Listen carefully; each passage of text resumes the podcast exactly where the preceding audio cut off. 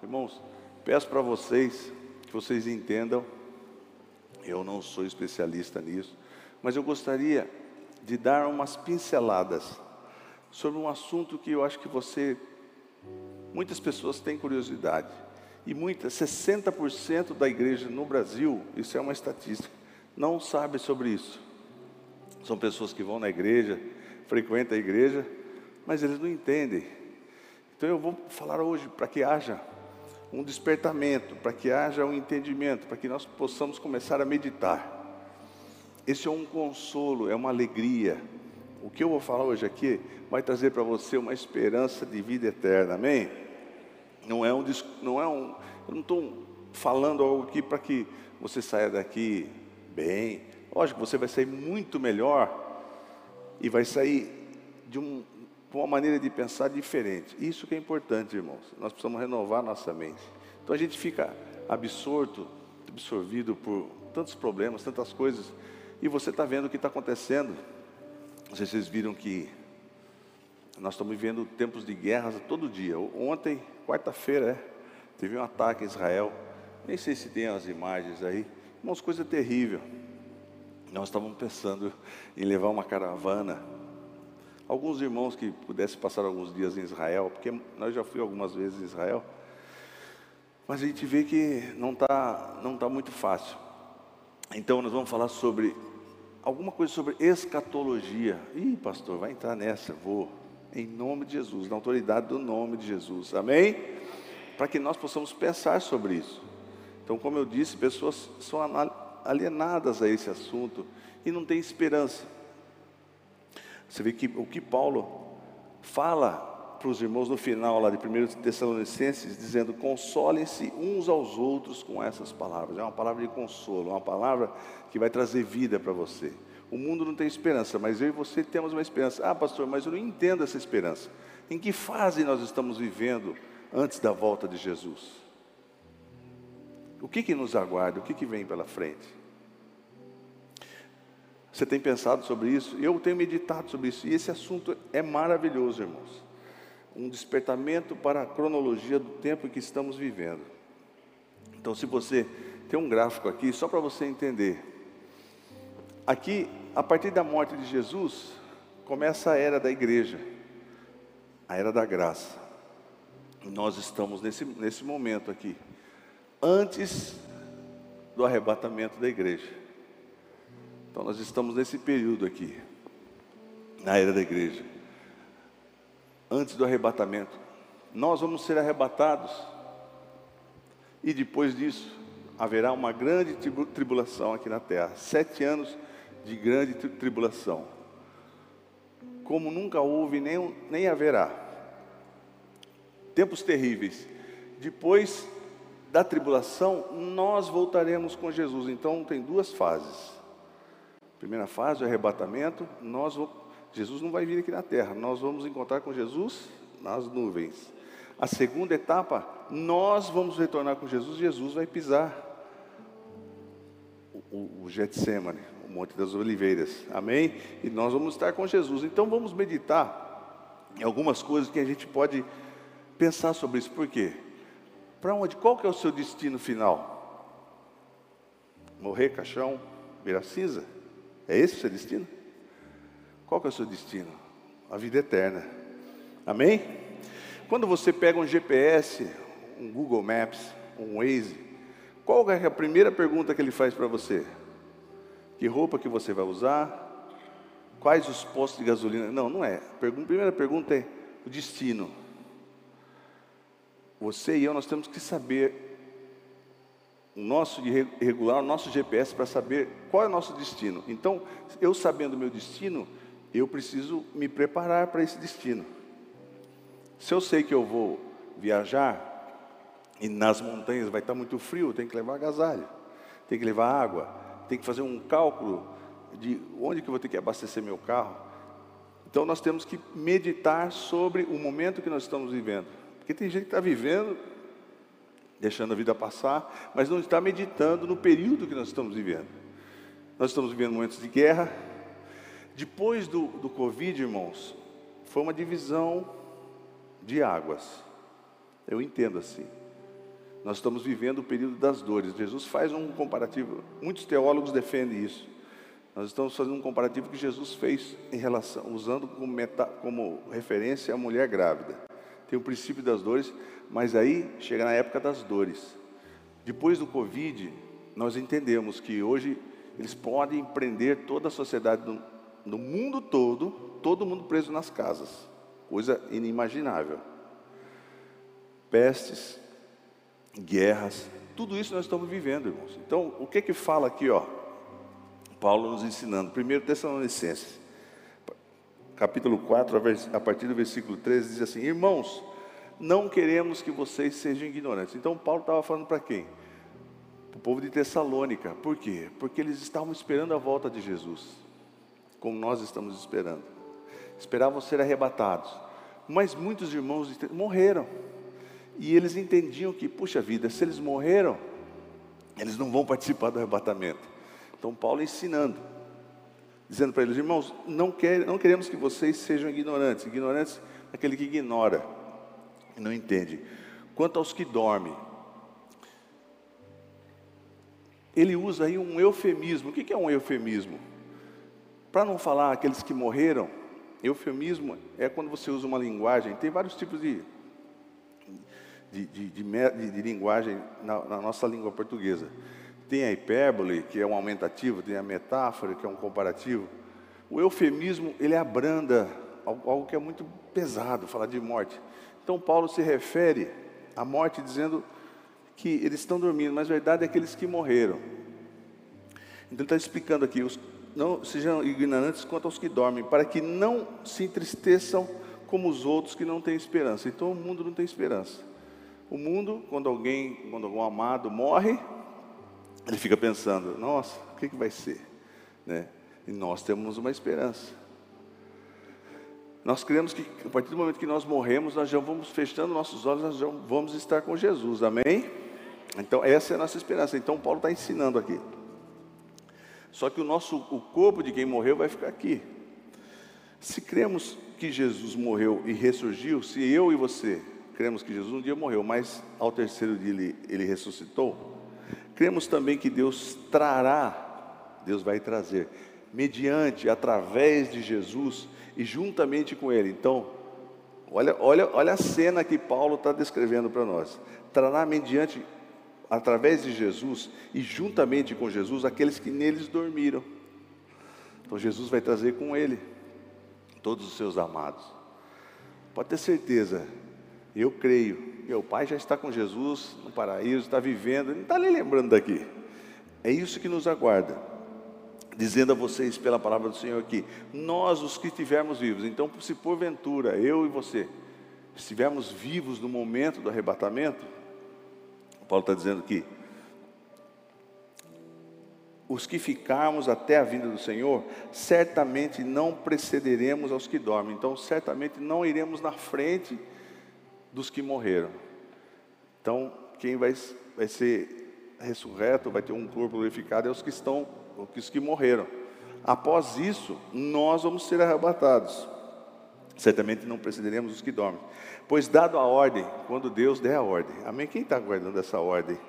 Ah, irmãos, é motivo de muita alegria. Por isso que nós temos que meditar. Quando alguém não entende, quando nós ficamos como eu já disse, perdidos com, as notícias que a gente tem ouvido todo dia, a gente fica desesperado. Mas de pessoa, eu e você, em vez de, eu fiz um propósito comigo, eu vou trocar em vez de ficar ouvindo notícia de política, porque política é um negócio que engana você. Agora vai vir, nós vamos fazer os, os deputados, a lei, não sei o que, vai dar certo, o Brasil vai mudar. Daqui a pouco vem uma, um balde de água fria, você é mais reprimido. Nós estamos vivendo um momento de censura pesada. Nós não sabemos em quanto tempo nós vamos ter liberdade. Porque o Evangelho, nós vamos ser perseguidos, irmãos. Já estamos sendo perseguidos. Em alguns países já é proibido. Se você é pego no Canadá orando e alguém deduz que você está orando, você é preso. Nas escolas, em lugares públicos. Na Inglaterra, uma mulher começou a orar numa clínica que cuidava. Eu não posso nem falar isso porque eu tenho medo de cair a live. Mas a mulher orando no hospital, na frente do hospital, que você pode imaginar, de mulheres que não querem ter seus filhos, ela foi presa pela polícia. Mas ela estava em silêncio. É esse o mundo que nós estamos vivendo e cada vez está apertando cada vez mais. Mas Paulo está nos, nos ensinando que nós temos uma esperança. Você tem uma esperança, amém? Você quer saber sobre isso? Ou quer que eu pregue e você vai ser abençoado? Eu quero que você, e nós começarmos, porque isso aqui é um projeto longo, viu, irmãos? Porque tem tantas coisas, tem muita gente que tem muitas dúvidas. Nós vamos tentar dar uma pincelada. Os que ficarmos até a vinda do Senhor, certamente não precederemos que dormos, pois, dada a ordem com a voz do arcanjo e o ressoar da trombeta de Deus, o próprio Senhor descerá dos céus e os mortos em Cristo ressuscitarão primeiro. Todos estão entendendo? Depois disso, o que? O que vai acontecer? Os que estivermos vivos, seremos. O que está escrito? Seremos o que? Arrebatados, harpados, arrancados com força num milésimo, num milésimo de segundo. Um milésimo de segundo é um piscar de olhos. Ninguém vai perce nem perceber. Isso é, um, isso é um fato. Muitas pessoas, muitos pastores pregam que não existe arrebatamento. Eu estou na expectativa de ser arrebatado. E se eu não, se eu não estiver vivo lá, eu sei que já vou estar com Jesus, amém? Então eu tenho que ter um entendimento para quê? Para que eu tenha esperança e para que eu viva uma vida diante de Deus seremos arrebatados juntamente com, com Ele. Então nós vamos ser arrebatados, nós vamos encontrar com quem? Com Jesus aonde? Nas nuvens. Você consegue imaginar esse momento? Enquanto o Senhor nos ares, assim estaremos com o Senhor para sempre. Então vai acabar choro, tristeza, nunca mais. O vencedor, aquele que vencer, aquele que estiver firme com Jesus. Aí Paulo dizendo que eu e você nós como pastor, você como, como irmão, você que tem os seus amigos, console uns aos outros. Ah, eu não aguento mais essa vida. Ah, eu não sei. Queria morrer, não tem esperança nenhuma. Eu e você temos uma esperança. Toda vez que a gente medita na palavra de Deus, isso flui dentro de nós e gera vida. Então eu tenho uma expectativa. Então Paulo está ensinando como é que vai ser o procedimento. Então, escatologia, irmãos, o que é escatologia? É o estudo do final das coisas. Escatologia no grego. Escatologia no sentido de estudo acerca das últimas coisas que vão acontecer no fim da humanidade. Surgiu a partir do grego escatos, que significa extremo, o último. Então, irmãos, nós sabemos que a Bíblia foi escrita no Velho Testamento, foi escrito 90% em hebraico, 10% em aramaico. E o Novo Testamento foi escrito em grego, mas um grego arcaico. Quantos por cento você imagina, percentualmente falando, a Bíblia toda fala sobre arrebatamento? Quantos por cento? Dá um chute aí. Dá um chute aí, Hans. De 47 a 50%. Você acha que não é importante esse assunto? No Novo Testamento, só três livros não falam sobre arrebatamento. Segunda Epístola de João, terceira Epístola de João e Filemão. Porque são cartas, são capítulos de um só, é uma carta, é só um comunicado. O resto fala sobre arrebatamento, irmãos. Arrebatamento é muito importante, nós temos que pensar sobre isso. O Espírito Santo tem que motivar você todos os dias de estar preparado. Nós vamos partir daqui. Muita gente tem muitas raízes aqui na terra, fazendo planos, mas isso aqui tudo vai passar. Nós vamos ter um novo céu, uma nova terra, irmãos. Então, no grego antigo, o grego que, o, que o, os discípulos que foi escrito a palavra de Deus é um grego koiné, que é um grego arcaico. Amém? Então, o problema também existe na tradução da Bíblia. Você vê a, Bíblia, para ser traduzida para o nosso português, foi só traduzida em 1547.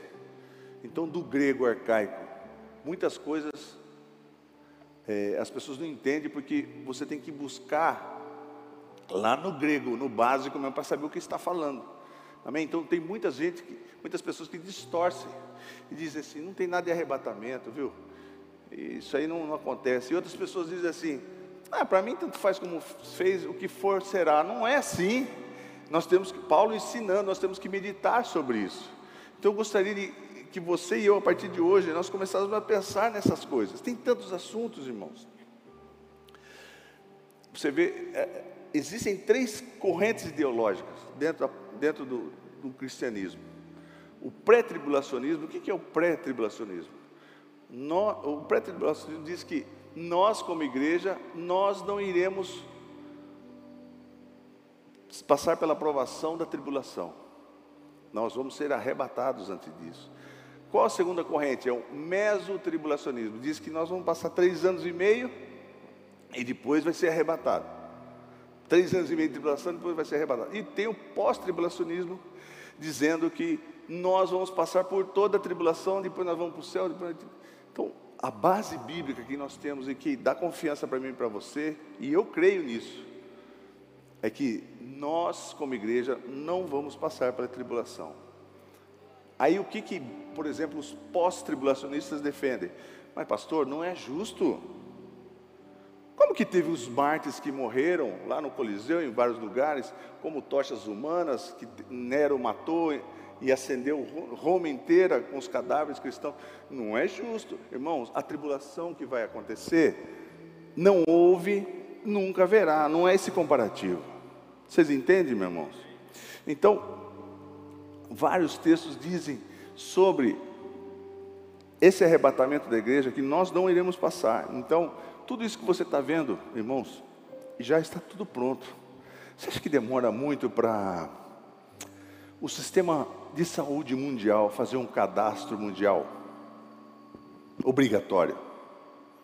Todo mundo fez aqui. Lembra que para receber o dinheiro tinha que fazer um negócio de saúde lá? porque você vai ser monitorado. Então vai ter um sistema de saúde mundial. E através desse sistema de saúde mundial, ele vai ditar o que você tem direito ou não. De locomoção, consumo de carbono, uma restrição extrema, irmãos. Para onde fugir? Você vê que o sistema do mundo, hoje, maioria da Europa, Estados Unidos, Canadá, América Central, países da América Latina, Oceania, Ásia, é tudo socialista. Eu estou falando bobagem. Você acha que foi por acaso que nesse momento tudo se convergiu? Nós estamos lutando como o Brasil, tentando ser o último, último remanescente da democracia. Mas Deus não permitiu que o Brasil continuasse vivendo aquilo. Porque Deus tem algo para tratar conosco. Mas nós temos uma expectativa, não desanime. Amém? Então a palavra de Deus nos ensina que nesse momento, quando acontecer essas coisas, o que, que a palavra de Deus diz? Que regozijai-vos, levantai os seus olhos, é a vossa cabeça, regozijai-vos e alegrai-vos, porque a vossa vossa redenção, o seu arrebatamento está próximo. Então está muito próximo, irmãos. Nós estamos no limiar. Então eu tenho um compromisso. Daqui uns dias vai ser perigoso falar sobre isso. Pastor, eu não gosto de vir falar porque eu, eu quero ser alienado, eu não quero pensar nessas coisas. Não, querido, você vai ser guardado por Jesus. Amém? Então isso gera, gera até antipatia em umas certas pessoas. Que assunto? Prega que Deus é bom, que você é abençoado, que aonde estiver. Sim, você vai ter tudo isso, mas se você não tiver entendimento do que você está vivendo agora e da expectativa, por isso que bem-aventurado aquele que estuda, que medita na palavra de Deus em Apocalipse sobre os últimos dias. Amém? Você crê que nós estamos vivendo os últimos dias, irmãos? Ou você acha que um dia vai ter uma solução dada por algum governo? No que diz respeito à saúde, segurança? Não. Não existe expectativa. E o mundo vai clamar por um dirigente mundial. E já está tudo pronto. Você sabe quantas câmeras de reconhecimento facial tem na China? 700 milhões. Aqui na população do Brasil, 220 milhões. Muita câmera. Monitoramento em todo o planeta Terra, aonde quer que você vá. Satélites. Então nós estamos vivendo, irmãos, esse limiar. Nós estamos, nós estamos muito próximos da volta de Jesus, irmãos muito próximos de sermos arrebatados.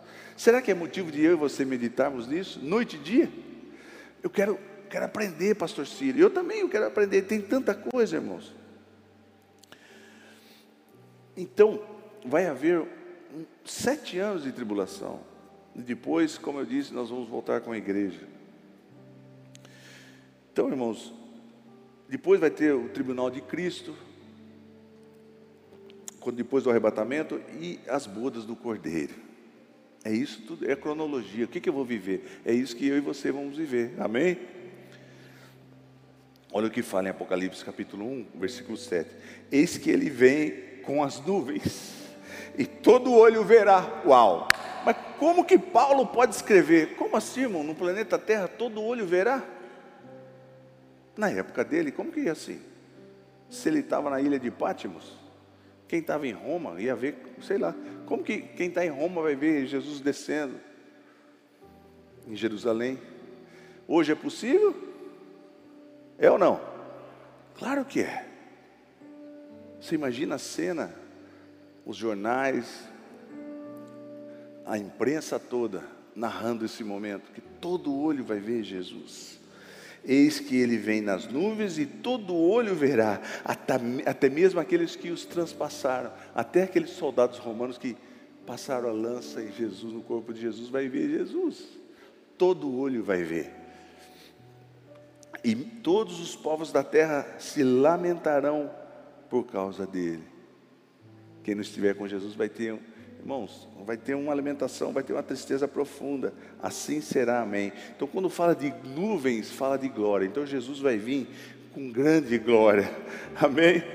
E nós vamos estar com Ele. Apocalipse 19, do 11 ao 16, diz assim: que vi o céu aberto, e diante de mim, olha, quem consegue imaginar a cena, irmãos? Estão todo mundo achando, porque vai ser travada uma guerra. Então nós vamos ser arrebatados. E depois do arrebatamento, depois de sete anos de tribulação, nós vamos vir com Jesus. Onde vai ser essa batalha? Em Armagedon, em Megiddo. Eu tive, tive a oportunidade de ir lá, eu e o Carlinhos. Até tem um vídeo, ó. Nessa planície aí, é o que a palavra de Deus diz que será nesse lugar. Napoleão Bonaparte, quando ele viu esse espaço, ele falou assim: nesse local daria para reunir todos os exércitos do mundo. E realmente, irmãos, vai ser nesse lugar onde o povo de Israel vai ser oprimido. A Rússia, qual o objetivo da Rússia? É conquistar território na Ucrânia, pastor Ciro? Biblicamente falando, não, é atacar Israel. Porque nós temos que entender que existe Israel, a igreja e o gentio. Você entende essa diferença, irmãos? Então, às vezes a Bíblia fala alguma coisa referente só a Israel, outras coisas referentes só à igreja. Percebe? eu estava comentando que se você vê um caminhão cheio de chinês, japonês e coreano, você consegue ver a diferença? Não, mas eu vou ensinar para você, porque nem tudo que parece igual é igual. Eu vou mostrar aqui, ó. Você vai aprender uma coisa que eu aprendi. A cara, o rosto de um chinês, não, é um só, querido. É só, eu tenho que mostrar um só. Só isso aqui, ó. Aqui você está vendo, ó. Esse rosto é de um chinês. Como que está o olho dele? Como é que está o olho? Está para cima, pra, no meio ou está para baixo? Está para? Ô irmãos, tem alguém vivo aí? Está para cima. Consegue ver? Então é só esse, só esse aqui, ó. Só essa aqui. Está para cima. Essa daqui é uma coreana. O olho dela está para baixo. E o japonês, é que eles fizeram errado, tinha que ser um de cada vez, eu esqueci de explicar para ele. Mostra o japonês. O japonês, eu mandei as fotos. O japonês você vai ver que ele é puxado para, para o meio. Você entendeu? Então um caminhão de chinês, de japonês e de coreano não é igual. Chinês para cima. Japonês no meio, coreano para baixo. Amém? Então o que eu quero falar com isso? Porque isso vai ficar na sua memória. Ah, tudo é igual. Não, não é tudo igual. O que é para a igreja é uma coisa, o que é, de, o que é designado para a igreja, Deus designou algo, o que é para Israel é algo, Deus vai tratar com Israel. Deus vai tratar pessoalmente com Israel. Então, irmãos, olha o que diz aqui. Que imagine a cena. João viu os céus abertos e diante dele um cavalo branco, cujo cavaleiro é fiel e verdadeiro. Jesus Cristo em cima de um cavalo branco, amém? Consegue imaginar a cena? Ele, julga e guerreia com justiça. Seus olhos são como chamas de fogo, e a sua cabeça, em sua cabeça muitas coroas, e um nome que só ele conhece, ninguém mais. Está vestido com um manto tingido de sangue, e o seu nome é palavra de Deus. Os exércitos dos céus o seguiam, vestidos de linho fino. Quem que vai ser esse exército de Deus? Você crê nisso? Então, e atrás de Jesus, então, Jesus num cavalo branco, amém? E um exército com, com linhos brancos, e fino, linho fino, branco e puro, montados em cavalos brancos. Olha que coisa maravilhosa. De sua boca sai uma espada afiada, na qual ferirá as nações. Ele as governará com cetro de ferro. Ele pisa o lagar de vinho do furor da ira dos Deus Todo-Poderoso. E o seu man... irmãos, então você imagina Jesus em cima do cavalo, e a coxa dele vai estar para fora. Aleluia. E o seu manto em sua coxa estará escrito esse, é esse nome, Rei dos Reis, Senhor dos Senhores. Quem quer viver esse momento aí? Quem quer pensar nisso? Você está, como eu digo, você está distraído com tantas coisas aí, preocupações. O que te aguarda é o arrebatamento, querido. O que, que adianta eu vir pregar aqui, falar para você um monte de coisa, para você ser abençoado, mas você não está pensando, eu preciso estar pensando. Será que eu tenho me dedicado? Vou ler Apocalipse, Espírito Santo me dirige. Ah, muito difícil, pastor, mexe com Apocalipse, não. Não, eu preciso entender, a palavra de Deus é clara. E, vai, e a palavra de Deus ela é perfeita, irmãos. Desde Gênesis, Apocalipse, tudo se encaixa. Então existem textos básicos que falam sobre isso. Um dia nós podemos estudar Daniel 9, que fala sobre as 70 semanas de Daniel. É, Mateus 24, que, que é um texto que é uma espinha dorsal também sobre tudo que vai acontecer. Zacarias 14, 4 diz assim: que naquele dia os seus pés estarão sobre o Monte das Oliveiras de Jesus, a leste de Jerusalém, e o monte se dividirá no meio, de leste a oeste por um grande vale, metade do monte será removido para o norte e outra metade para o sul. Zacarias 12, 10 diz assim: E derramarei sobre a família de Davi e sobre. Está falando com quem? Com Israel. Derramarei sobre a família de Davi e sobre os habitantes de Jerusalém um espírito de ação de graças e súplicas. O povo de Israel vai reconhecer Jesus, irmãos. Vai ter 144 mil judeus castos, puros, que vão pregar o Evangelho. Então tem tudo, tem tudo um cronograma, o milênio. Irmãos, é coisa profunda que eu, se eu começar a falar aqui, eu, não, eu perco o fio da meada. Então ele está falando sobre os, os israelitas, o, o, povo judeu. Derramarei sobre a família de Davi, sobre os habitantes de Jerusalém, um espírito de ação de graças e de súplicas. Olharão para mim, então eles vão ver Jesus, aquele a quem transpassaram, e chorarão por ele, como quem chora pela perda de um filho único, e lamentarão amargamente, porque ele, como quem lamenta a perda do filho mais velho. Joel 2, do 28 ao 32 diz assim: que depois disso derramarei do meu espírito sobre todos os povos, e os seus filhos, suas filhas profetizarão, e os velhos terão sonhos, os jovens terão visões. Até sobre os servos e servas derramarei do meu espírito naqueles dias. Mostrarei maravilhas do céu e na terra, sangue e fogo e nuvens de fumaça. Então, irmãos, está falando da tribulação também. O sol se tornará em trevas, a lua em sangue. Esse é o momento da tribulação. Antes que venha o grande e terrível dia do Senhor e todo aquele que invocar o nome do Senhor será salvo, pois conforme prometeu o Senhor, no Monte Sião e em Jerusalém haverá livramento para os sobreviventes, para aqueles a quem o Senhor o chamar. Então, Apocalipse 3, do 11 ao 13, diz assim: que venho em breve, Jesus está vindo. Retenha o que você tem. O que, que você tem? Você tem azeite na sua lâmpada, você tem buscado a Deus, você tem orado, você tem pesquisado na palavra de Deus, tem que procurar ouvir coisas que te alimentam, coisas que trazem vida para você. Retém, você tem retido, ou você tem está perdido com as coisas que, que esse mundo oferece. Venha em breve, retenha o que você tem para que ninguém tome a sua coroa.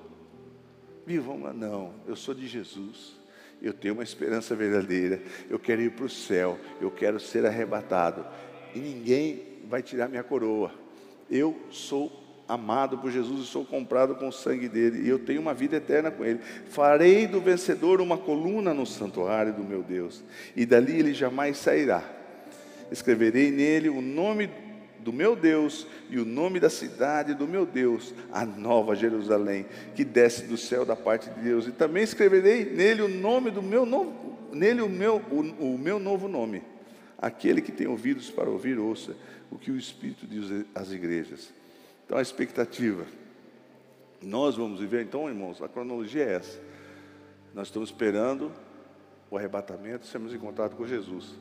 Período de sete anos aqui na Terra, período de sete anos na, no, no, no âmbito, no Cronos, exatamente sete anos. Depois que nós vamos ter as bodas do cordeiro, nós vamos descer. Depois, o que, que vai acontecer, pastor? Depois vai acontecer o milênio um novo céu, uma nova terra. Você sabe que os animais, quem já viu animal selvagem? Que quando um leão pega um, um, um animal qualquer, ele dilacera, né? Você vê um grupo de hienas quando ataca, é uma coisa selvagem. Deus não criou isso, isso foi entrou por causa do pecado. Isso entrou por causa do pecado de Adão e Eva. O novo céu, a nova terra, todos esses animais, tigre, a palavra de Deus diz lá em Isaías, tigre, leão, qualquer tipo de, de animal, até peçonhento, não vai fazer mal nenhum para nós. Um novo céu, uma nova terra. Esse é o milênio que nós vamos viver com Jesus e nós vamos governar aqui com Jesus. Amém? Então, sobre o milênio, tem mais, tem mais coisas.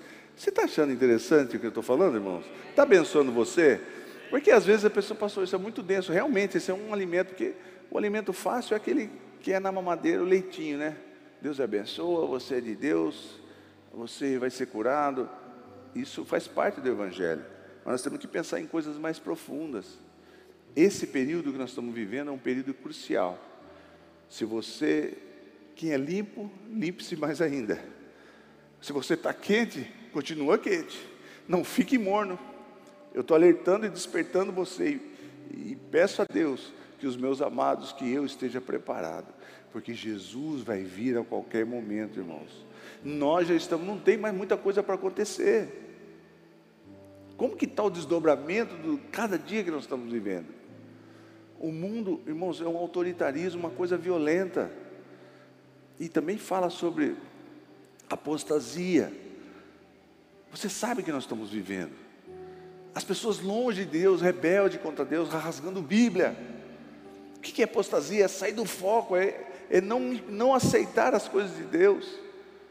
Você anda num shopping, você, você vê coisas, aberrações que você fala: não, não é possível. O ser humano está nesse nível, está louco. Tem gente que quer viver como um cachorro e anda com coleira no shopping aberrações. Pessoas não querem ouvir o Evangelho. E a palavra de Deus é tão verdadeira. Tudo se cumprindo, irmãos, tudo se cumprindo. É momento de eu e você começarmos a meditar. Será que eu estou pronto? É a qualquer momento. E ninguém pode dizer data nenhuma, irmãos. Mas Jesus falou do prenúncio, das coisas que, que vão acontecer. Será que é isso que que está acontecendo, coloca Mateus 24, por, por gentileza, para mim na tela, a partir do versículo 1. Jesus saiu do templo, enquanto caminhava, seus discípulos aproximaram-se dele para lhe mostrar as construções do templo. Vocês estão vendo isso? Perguntou ele. Eu garanto que não ficará aqui pedra sobre pedra, serão todas derrubadas. Depois de 70 anos que Jesus falou isso, general Tito filho do imperador, cercou Jerusalém e destruiu o templo. E como havia, diz Flávio Josefos, narra, historiador, que o ouro que se derreteu, algum, entrou no, no, entre as rochas, eles derrubaram todas as rochas para tirar o, todo tipo de, de metal que tinha derretido ali. Então realmente aconteceu, 70 anos. Vocês estão vendo tudo isso? Tendo Jesus se assentado no Monte das Oliveiras, então os discípulos ficaram com esse questionamento. Os discípulos falaram: puxa vida, eles foram saíram daquele local de frente do templo, porque o, o templo era majestoso. Herodes fez aquele templo de uma forma para tentar apaziguar o povo, politicamente falando, para tentar é, ter o, a benevolência do povo, né? Mas tudo isso Jesus falou que ia ser destruído. E tendo Jesus se assentado no Monte das Oliveiras, os discípulos dirigiam-se a ele em particular e disseram: Dize-nos quando acontecerão essas coisas e qual será o, o sinal da tua vinda e o fim dos tempos? E Jesus respondeu: Cuidado que ninguém vos engane, pois muitos virão em meu nome. Você sabe quantas pessoas se passam por Jesus no mundo hoje? Milhares, irmãos. Não é só os Henrique Cristi aqui, o, Jesus Paraguai. Muitos se passando por Jesus e muita gente indo na conversa e muita gente morrendo. Teve um, um, um enganador aí na, na África, fizeram um jejum, matou mais de 70 pessoas, crianças, tudo, seguindo o conselho dele. E ele ficou vivo. Tudo em nome. Então Jesus falou que isso vai acontecer, pois muitos virão em meu nome, dizendo: Eu sou Cristo. Tem um, na Netflix tem uma série que é um documentário. Eu gosto de documentário porque são imagens reais. Se você assistir, no Texas, um homem também que falou que ele era Jesus e comprou um monte de armamento. Quem já viu essa história aí? Já viu? Pesquise para você ver. E, e, ele comprou, mas ele, eles pegaram uns armamentos e fizeram uns armamentos de guerra mesmo. Porque no Texas você, você compra uma metralhadora no supermercado, no Walmart é a legislação de lá. Se não tiver nenhum tipo de restrição, tiver nenhum crime, você pode comprar a arma que você quiser. Ele comprou muitas armas, muitas, milhares de balas, e eles faziam ali, usando pólvora, fazendo vários tipos de, de bala. E o Estado descobriu que eles estavam armados, e, e, e aquele povo fanático por aquele homem. Foi triste demais, irmãos. Crianças, tudo, tudo queimado, irmãos.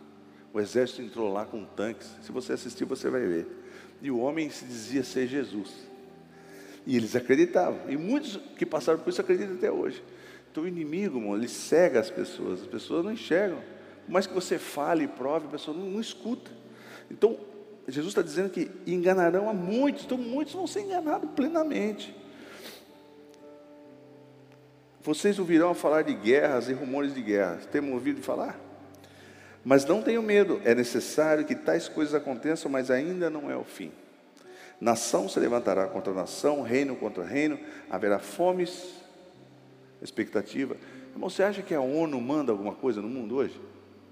Você acha que a ONU apita alguma coisa? Apita nada, irmãos. A Rússia falou: vou invadir, acabou, acabou, vou invadir. Você acha que existe um, um projeto para. Irmão, se o, se o Brasil entrar no sistema que está indo, você acha que combatendo o agro, você sabe o que eu estou falando? Depende muito da alimentação do mundo e mesmo no Brasil. Eles querem acabar com tudo. A Holanda, países da Europa, Ucrânia, grandes produções de grãos, eles querem que a fome aconteça. Você entende que o espírito anticristo já reina? Dominando essas pessoas, dominando esses líderes do mundo, irmãos. Eles querem fome, eles querem destruição, eles querem morte. Haverá fomes e terremotos. Se você vê o nível de terremoto, de micro e médios terremotos, todos os dias, irmãos. Eu não tenho as estatísticas, mas se você pesquisar, tem em vários lugares, Jesus dizendo: tudo isso será início das dores. Estão fazendo um comparativo com a mulher grávida, sente aquelas dores, mas quando a criança vai nascer, as mulheres já sabem que vai nascer que a dor começa a apertar. Então, irmãos, o nascer é o arrebatamento da igreja. As dores estão se apertando cada vez mais. Então eles os entregarão para serem perseguidos. Sabe que muitos mártires, nós temos muitos mártires, irmãos. Igrejas, pessoas são metralhadas, metralhadas dentro de igreja, na Coreia, Coreia do Norte, na China, eu fui na China, tive a oportunidade de ir na China. Irmãos, veio um chinês, eu não entendi até hoje. Hoje, hoje, isso faz o quê? Faz uns 15 anos atrás. Se esse chinês fizesse isso, ele arriscou muito. Hoje, hoje acho que é impossível. Veio com uma Bíblia e falando em inglês muito arcaico, falando e me evangelizando. Aí eu falei para ele em inglês que eu já tinha aceitado Jesus, que Jesus era o meu Salvador. Ele ficou contente. E tem muita gente que tem toda a liberdade e não fala do amor de Jesus. Então, perseguição, perseguidos e condenados à morte, e vocês serão odiados por todas as nações. Se você fala que você é cristão, você é odiado hoje. É um ódio satânico, irmãos. As pessoas estão. É, vê Deus com, com sabe, é uma contrariedade, um antagonismo violento contra as coisas de Deus. Eles têm ódio, serão odiados por todas as nações por minha causa. Naquele tempo, muitos ficarão escandalizados, trairão e odiarão uns aos outros. E numerosos falsos profetas. Sabe que tem falsos profetas, irmão? Irmãos, eu vejo cada coisa, irmãos. Os pastores, você vê, irmãos, a igreja parece nada contra, assim, tem até medo de falar. Não tem nada de Jesus, irmão. É um sincretismo, é uma mistura de candomblé com seita. As pessoas giram né, e tocam tá. Tem nada de Jesus, irmãos. Porque o inimigo, ele é sagaz. O que é sincretismo? É mistura, até na Bíblia. Nós precisamos pensar, preocupar, pastores, com a nossa tradução, o tipo de Bíblia que nós estamos usando. Tem, tem Bíblias que são que é ecumênica, que é o sincretismo de várias religiões. Tem espírita que ajudou a escrever, budista. Aí muda um, um termo, faz toda a diferença. Por que, que você não pode morder a hóstia na, na igreja católica? Porque eles falam que que é o corpo de Cristo, e não tem nada a ver. É, é em memória. Mas por causa de um termo, Entender? Então, irmãos, nós temos que nos preocupar com isso. Nos numerosos e falsos profetas surgirão e enganarão a muitos. Devido ao aumento da maldade, o amor de muitos esfriará. Hoje a gente vê pai abandonando criança. Criança, irmãos, não tem amor nenhum, irmãos. É, pessoas que fazem atrocidades que a gente fala, como é que pode o ser humano chegar nesse nível? Mas aquele que perseverar até o fim será salvo. Essa é a palavra que eu tenho para você. Às vezes você está disperso, eu vejo pessoas conversando, não estou nem aí, viu, irmãos. Uma hora vai entrar na sua cabeça, uma hora você vai entender que é só Jesus, uma hora você vai entender que o que eu estou falando são preciosidades, para você meditar de dia e noite. Tudo que você tem construído, para você ter alguma coisa, quem garante alguma coisa para você? Você acha que o seu dinheiro no banco está garantido? Até o momento que o Estado toma tudo, e você vai ter créditos. E se você for cristão, seu crédito cai. Se você for é, seguir os, os, as orientações judaicas cristãs, você está errado. Você tem que seguir o que o Estado quer, abaixar a cabeça e fazer o que ele manda. Mas aquele que perseverar até o fim será salvo. E esse evangelho do reino será pregado em todo o mundo, como testemunha a todas as nações, e então virá o fim. Assim, quando vocês virem. Então, irmãos, tudo isso que nós estamos passando, Jesus falou. Então, as pessoas que tentam distorcer Mateus 24, por exemplo, ele pega, ele não, ele não separa. Porque Jesus tem horas que está falando para o povo de Israel, tem horas que está falando para a igreja. E tem horas que estão falando para os gentios. Então nós temos que fazer essa diferenciação. Eu e você somos a igreja do Senhor Jesus Cristo. Apocalipse 3,10. Coloca para mim, por favor. Apocalipse 3,10. E outros, visto que você guardou a minha palavra, eu e você guardamos a nossa a palavra de Deus, de exortação e perseverança. Por isso que eu estou falando de continuar perseverante. Eu também o guardarei da hora da aprovação, da hora da tribulação, que está para vir sobre todo mundo. Então, todo mundo, irmãos, vai sofrer isso mas eu e você vamos estar salvos. Eu e você vamos estar resgatados para pôr à prova os que habitam a terra. Então, essa é a palavra que eu tenho para você hoje.